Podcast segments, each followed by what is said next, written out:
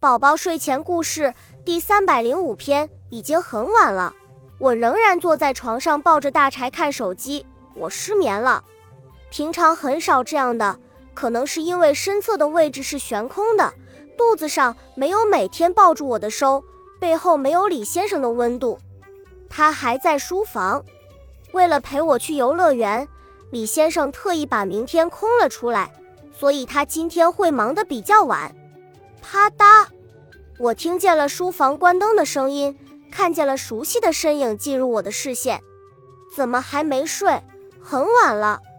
那熟悉的好听声线中夹杂着一丝无奈。随即我感觉我的身侧凹下去了一点。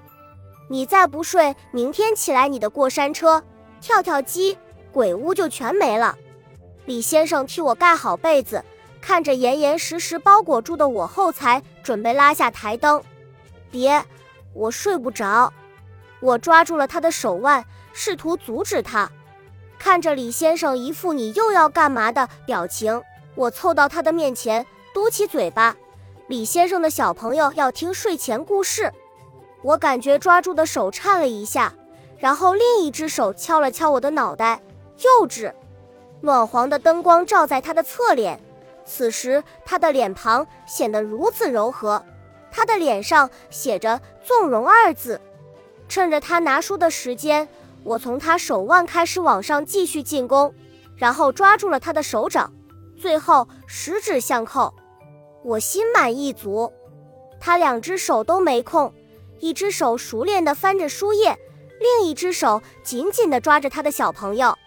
好了，别折腾，还听不听故事了？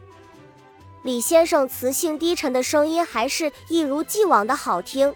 我躺在他的怀里，鼻尖萦绕着清香，他的怀里更是温暖又治愈。最后，王子和公主幸福的生活在了一起。